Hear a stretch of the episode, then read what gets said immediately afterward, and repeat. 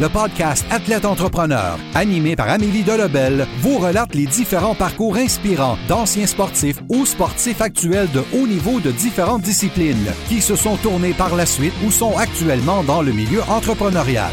Des entrevues et reportages qui seront vous motiver à atteindre votre plein potentiel. Le podcast Athlète Entrepreneur. Des cheminements à découvrir.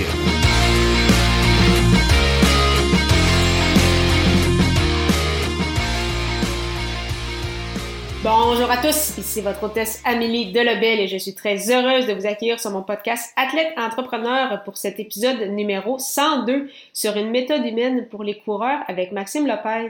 Athlète Entrepreneur est un podcast qui a pour but de motiver les athlètes ou anciens athlètes qui souhaitent se lancer en affaires.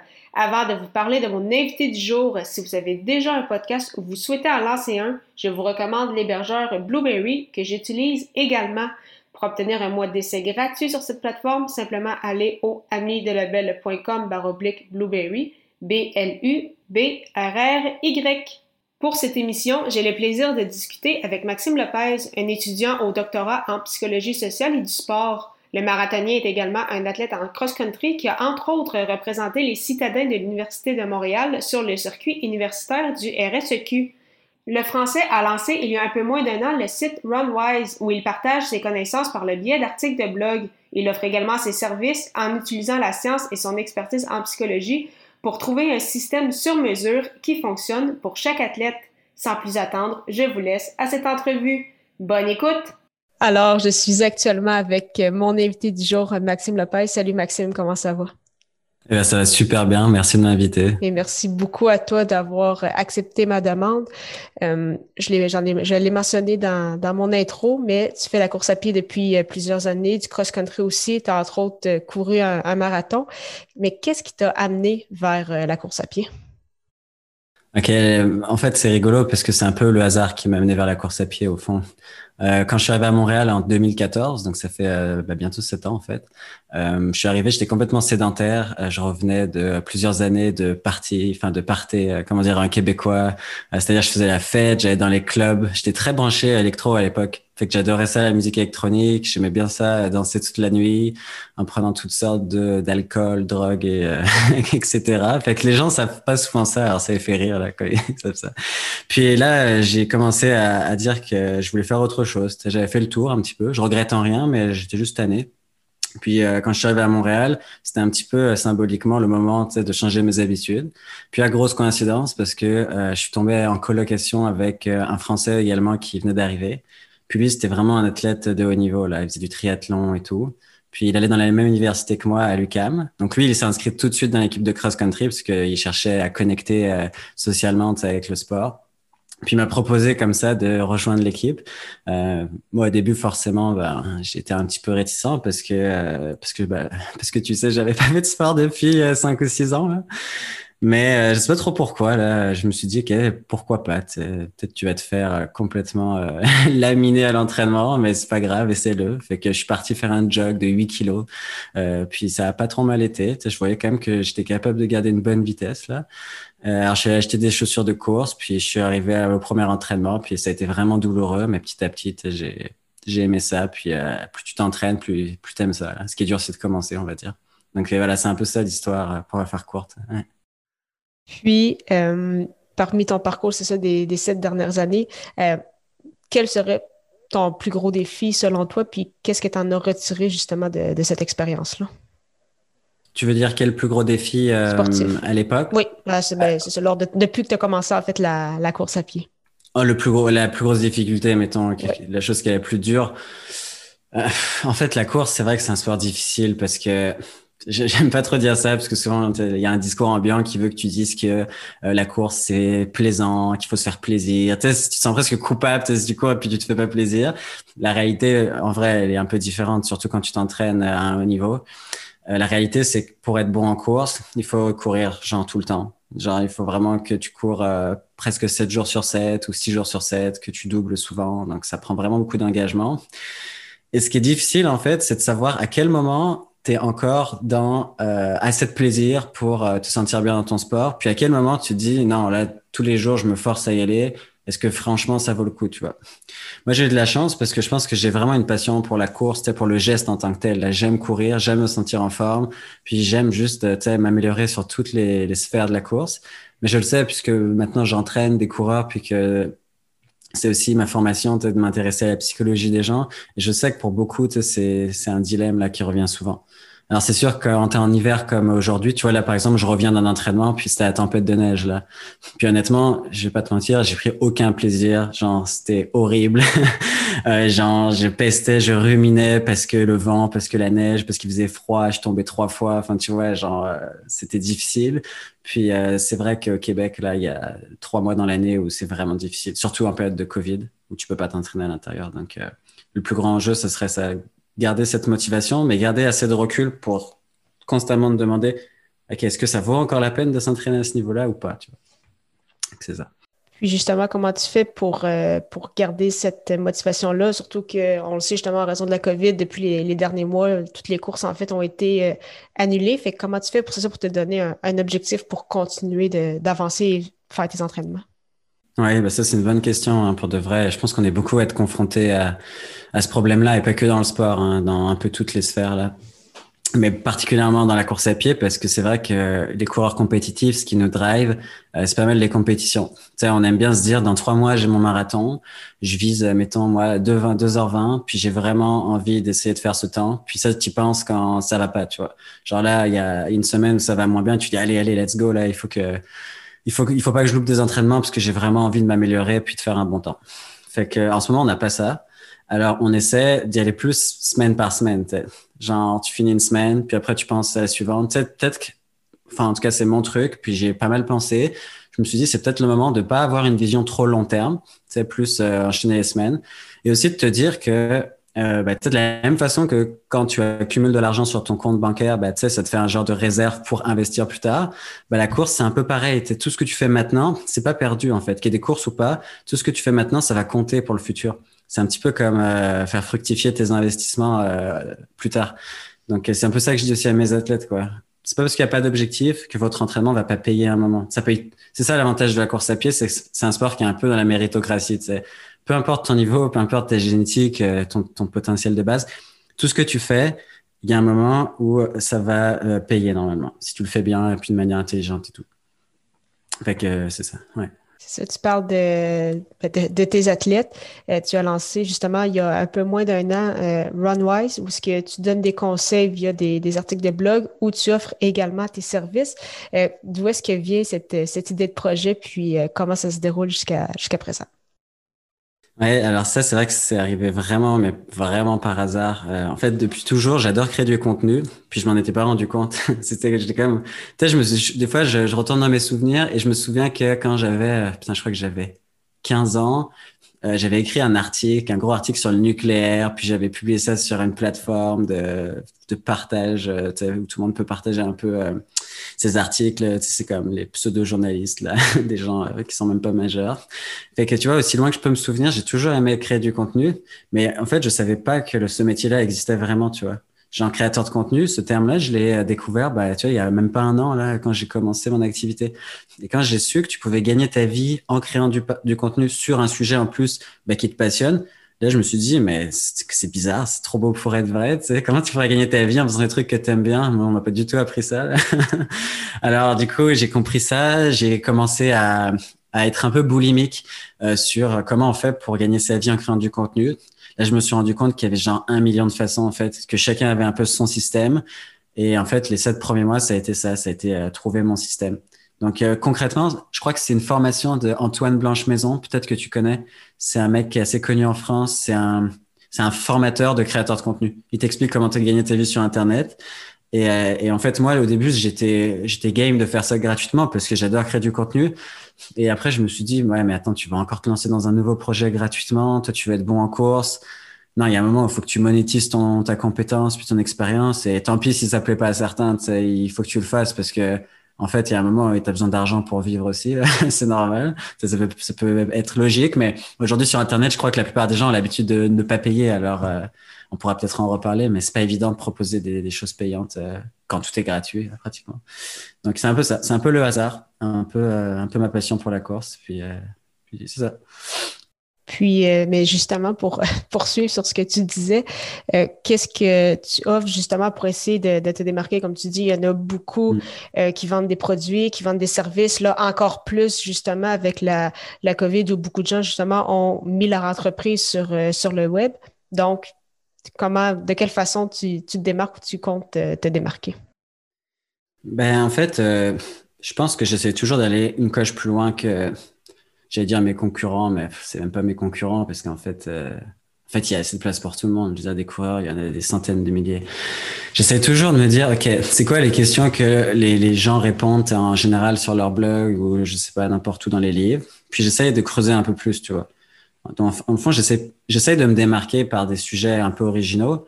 Moi, je parle beaucoup de psychologie, mais tu sais, je parle aussi de sujets euh, normaux. Mais j'essaie juste de faire des articles qui sont plus profonds, plus basés sur la science, la science, c'est quand même euh, une de mes valeurs assez fortes dans, euh, dans mon identité, là, dans mon dans Runwise.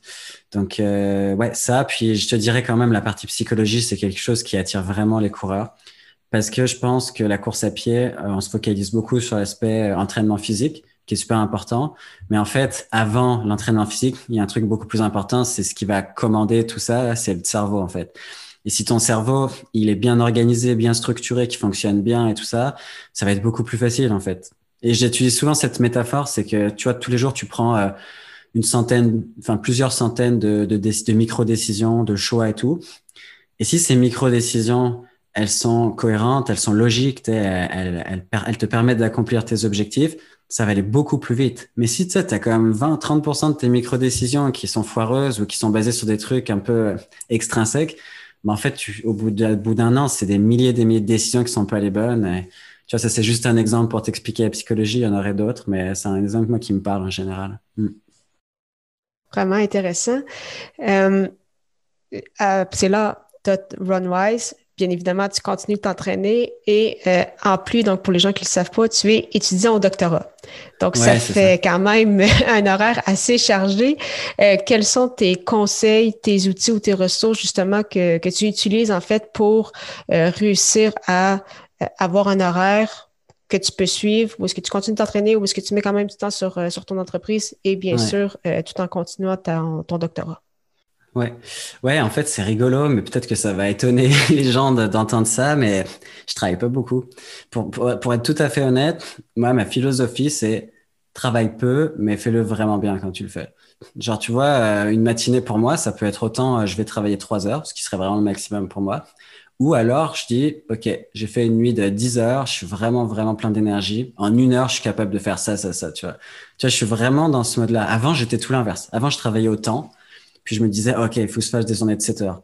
Puis quand j'ai commencé à, à, me dire, mais non, ça fait aucun sens de travailler autant, tout le monde s'en fout. D'ailleurs, le monde n'apporte aucune justice autant. On le voit, hein, il y a des gens qui travaillent 60 heures, qui sont payés salaire minimum, qui vont avoir du mal à boucler leur fin de mois. Puis tu as des gars qui vont travailler deux heures par jour, qui sont multimilliardaires, tu vois. Donc en fait, c'est là où j'ai compris que le temps, on s'en fout complètement. Ce qu'il faut, c'est que j'arrive à passer plus de temps à trouver le truc qui va vraiment euh, me permettre d'être efficace, tu vois. Là, si je prends mon blog, par exemple, ça va être passer plus de temps à trouver l'article qui va être vraiment intéressant, puis même si j'en sors un tous les mois qui soit vraiment percutant, tu vois, que essayer, comme je faisais au début, de sortir boum, boum, boum, un article par semaine, et au final, m'écœurer, prendre plus prendre de plaisir, puis même pas faire du bon contenu, tu vois. Donc, euh, ouais, pour revenir à tes questions, parce qu'au final, je me suis un peu, euh, je suis un peu parti euh, sur le côté, mais en fait, je pense que le plus important, c'est euh, de maximiser ton énergie et après euh, de travailler à l'enthousiasme, à l'enthousiasme beaucoup, tu vois. Surtout qu'avec la course, je suis vraiment beaucoup beaucoup plus fatigué que si je courais pas et je peux pas me permettre, euh, tu vois, de faire des trucs que j'ai pas envie de faire. Sinon, en fait, c'est juste c'est juste pas plaisant et, et ça va nulle part.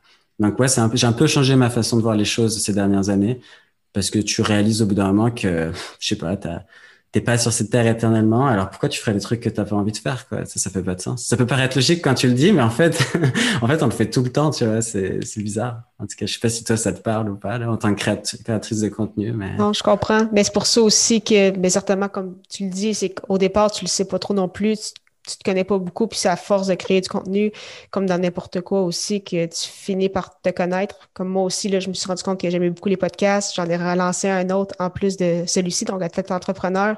Euh, mais ce qui fait en sorte que justement mes blogs je voyais qu'en créer un par semaine, c'était pas nécessairement optimal. Donc là, finalement, j'en fais juste un par mois, mais là, je mets vraiment beaucoup d'attention sur cet ah, article-là.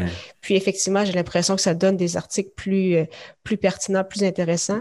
Donc euh, justement, j'étais 100% d'accord avec, euh, avec ce que tu as ah, dit. Puis tu vois, il y, a ce truc de qui, qui, qui va vraiment avec ce que tu viens de dire, de ne plus travailler dans l'urgence. Je sais pas si tu as remarqué ça aussi, mais quand tu travailles dans l'urgence, tu as envie de publier du contenu parce que tu dois respecter une deadline, tu vois. La, la, la, la vraie raison de pourquoi tu le fais, en fait, c'est juste parce que tu t'es imposé un agenda complètement arbitraire. Et quand tu travailles à enthousiasme et que tu dis, mon article, je le sors quand il sera prêt et quand j'en serai fier, tu vois. Moi, je suis vraiment en mode, quand je sors un truc sur Internet, il faut que je sois fier du truc. Si je suis pas fier, il y a aucun moyen que ça marche, tu vois. Si même moi, je suis pas fier. Si je suis fier, il y a une possibilité pour qu'il y ait d'autres gens qui partagent mes goûts, puis mes convictions, puis que ça fonctionne, tu vois. Donc vraiment, je travaille plus dans l'urgence et ça marche bien. Puis tu vois, pour répondre à ta question, en fait, à la base, moi, je suis entraîneur pour les citadins de Bucam. Euh, donc, euh, coacher des athlètes, c'était avant de lancer Runwise. Donc, j'avais déjà de l'expérience, un an, en fait, euh, en tant qu'entraîneur adjoint euh, à l'UCAM. Donc, c'est équipe de cross-country et d'athlétisme. Donc, en fait, ça a juste suivi ça, parce que moi, j'ai fait cinq ans universitaire. Donc, j'ai juste poursuivi ça en étant, en passant de capitaine à entraîneur adjoint. Donc, ça faisait pas une grosse différence. Juste que bah déjà je gagnais de l'argent, donc ça c'est cool. parce que quand t'es capitaine, t'en gagnes pas. Puis parce et beaucoup plus proche des athlètes, les aider euh, sur toutes les sphères. C'est vraiment un truc que j'aime bien ça. Mm. Puis, euh, ce serait quoi tes objectifs pour la prochaine année, tant personnellement, que ce soit avec des courses ou avec ton doctorat, qu'avec euh, Runwise? Euh, là, en fait, vraiment le truc dont je veux me débarrasser, et j'espère que mon directeur de thèse, il, entend pas ça, mais c'est un débarrasser pas en mode euh, j'en ai marre, mais en mode ça fait dix ans que je suis à l'université et je veux finir mon doctorat, tu vois. Parce qu'aujourd'hui, je me rends compte que si je veux bien faire des choses, il faut que j'enlève la plupart des trucs dans ma vie qui me distraient, en fait. Et aujourd'hui, j'ai un doctorat, j'ai plusieurs projets au doc, j'ai euh, mon blog, j'ai d'autres collaborations, j'ai entraîné des athlètes Runwise, ma carrière professionnelle, enfin ma carrière de coureur. Et tu sais, pas besoin d'être un, ingénieur là pour comprendre que ça fait beaucoup trop et que plus tu dilues ton temps, bah moins, moins tu vas vite à, développer un projet ou alors tu t'épuises. Puis moi, j'ai pas envie de m'épuiser, alors je préfère travailler moins puis avoir mes 9, 9h30 de sommeil. Là, c'est super important pour moi.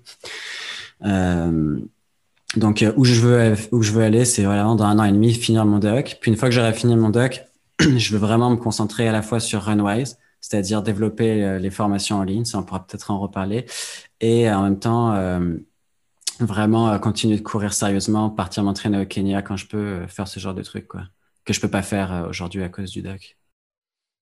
Et c'est parfait, mais merci beaucoup Maxime pour ton temps. Je termine toujours cette entrevue avec des petites questions à rafale. Ma première, c'est quelle est la chose la plus importante que le sport t'a enseigné? Euh, la sport, la, chose pardon, la plus importante, euh, il y en a tellement. c'est trop difficile de choisir. Mais j'ai pas envie d'y aller avec un truc basic, tu vois, mais en même temps, euh, enfin, c'est con, hein, mais la valeur du, tu vois, quand tu t'investis dans un truc, euh, la valeur un peu travail, tu t'investis et tu vois euh, tes progrès et tu es vraiment surpris au bout de plusieurs années à quel point tu n'avais aucune idée que tu pouvais te rendre jusqu'à là quoi. C'est vraiment ça euh, quand tous les jours tous les jours tu et même pas besoin de faire beaucoup quoi. Tous les jours tu en fais un peu, bah au bout de quelques années, tu te retournes et tu te dis waouh, c'est possible. Hein. Mais sur le moment, tu aurais jamais cru. Donc c'est un peu ça que ça m'a appris. Ouais. Quel est ton plus beau souvenir sportif? Plus beau souvenir sportif. Je pense que j'en ai deux. Euh, le, il y en a un qui c'est plus collectif. Ça a été euh, quand on a terminé troisième au championnat provincial de cross-country. C'était la première fois que l'UCAM, on a eu une médaille, qu'on a été un peu reconnu sur la scène provinciale. Hum, j'avais une, vraiment une course de merde en plus. Alors, c'était vraiment pas un, souvenir par rapport à ma performance, mais par rapport ouais, au, fait d'y arriver en équipe. Puis, tu sais, la course à pied, c'est vraiment un sport individuel. C'est tellement rare que tu partages des émotions positives entre, entre partenaires d'entraînement que ça avait été vraiment fort, ça. Ouais. Puis l'autre, je pense c'était ma performance euh, sur 10 km à Nice euh, l'année dernière. C'était en janvier, donc ça fait tout pile un an. Donc à l'époque, euh, on pouvait courir euh, dehors avec plein de gens, puis tout ça. et là, j'étais parti avec mon père, c'était la première fois. J'étais juste parti avec mon père. Je lui ai dit, ah, je vais courir un 10 km à Nice, c'est euh, le, le 10 km le plus rapide de France. J'étais en forme. Et on est partis tous les deux et ça a été super bien au niveau juste de la relation de partager ça avec son père. Puis j'ai fait ma meilleure performance à vie, toute distance confondue. Du coup, c'était d'autant plus fort. ça, c'était vraiment cool, ouais. Mm. Puis, ma dernière question, c'est quel est ton meilleur conseil pour un athlète ou un ancien athlète qui souhaite lancer son projet? Euh, ben, ça va être un, conseil que j'aurais même donné ouais, quand j'ai commencé. Ce serait de d'en avoir un petit peu rien à foutre de ce que les autres y pensent de votre projet. Puis ça, c'est vraiment difficile parce que le premier réflexe que j'ai eu quand j'ai commencé, c'était de voir ce que faisaient les autres pour essayer de rentrer dans un genre de moule ou alors, euh, d'un peu m'inspirer de ce que faisaient les autres. Et en faisant ça, je me rendais compte que je perdais un petit peu ma patte, je perdais ce qui me, ce qui me caractérise en tant que personne et tout. Et en fait, ça va peut-être paraître euh, bizarre comme conseil, mais genre, allez pas voir ce que les autres font. Faites votre truc, puis probablement vous allez faire un truc plus original parce que vous en avez rien à faire de ce que les gens vont dire. Au pire, les gens ils viennent, ils aiment pas ce que vous faites, tant mieux. Si c'est clivant, ça veut dire que vous faites un truc qui est original, tu vois. C'est ce que je me dis maintenant. Et si tout le monde aime, c'est que vous parlez à personne peut-être. Alors, euh, ouais, faites votre truc. Et au pire, dans deux ans, si ça marche vraiment pas, ouais, commencez à vous remettre en question. Mais pas au bout de deux mois, parce qu'en fait, euh, ouais, j'étais trop pressé, quoi. J'avais envie de réussir tout de suite, tu vois. Et en fait, c'est comme la course à pied. Quand tu t'en sur Internet, ça prend du temps, du travail, de comprendre des choses. Et ne pas réussir, ça veut pas dire que tu pourras jamais réussir. Ça veut dire que t'as pas compris. Donc, pas prendre de trucs personnels, quoi. Voilà, il y a dix conseils maintenant dans ta question, mais, mais voilà, c'est, c'est un peu l'idée, quoi. Hmm. Non, c'est parfait, mais merci beaucoup encore une fois, euh, Maxime, pour ton temps. Puis euh, ben, au plaisir de certainement rediscuter avec toi, peut-être justement dans un an, un an et demi, savoir euh, qu'est-ce qui s'est passé au fil au, fil de l'année, tant avec Runwise que si finalement tu, as terminé ton doctorat. Donc merci beaucoup encore une fois pour ton temps. Ben, merci beaucoup. C'était vraiment plaisant. Merci beaucoup, à Merci. Merci beaucoup encore une fois à Maxime Lopez pour son temps et en souhaitant que vous ayez apprécié ce 102e épisode officiel d'Athlète Entrepreneur. Si c'est le cas, vous pensez qu'il pourrait aider ou inspirer une personne de votre entourage, partagez-lui. La semaine prochaine, je discuterai avec Antoine Giasson, propriétaire de l'école d'arts martiaux Méthode Enso. Merci encore une fois pour votre confiance et à la semaine prochaine pour une autre entrevue.